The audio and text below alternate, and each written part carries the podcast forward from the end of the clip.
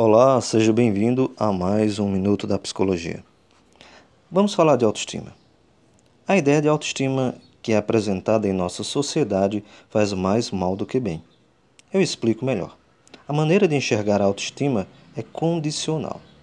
Exemplo: só podemos nos aceitar se tivermos um bom trabalho, amigos, sermos respeitados. Há um risco nessa aceitação condicional, pois uma vez que perdemos ou não temos isso tudo, nossa autoestima desce pelo ralo. Outro problema é basear nossa autoestima na realização de conquistas externas. Então, quando não conseguimos, a tendência é nos desvalorizarmos. O fato é que nem sempre conquistamos o que queremos, mas esse não deve ser motivo para ficarmos com nossa autoestima baixa. A solução é buscar a autoaceitação incondicional. Um psicólogo pode te ajudar nesse caminho. Até o nosso próximo programa.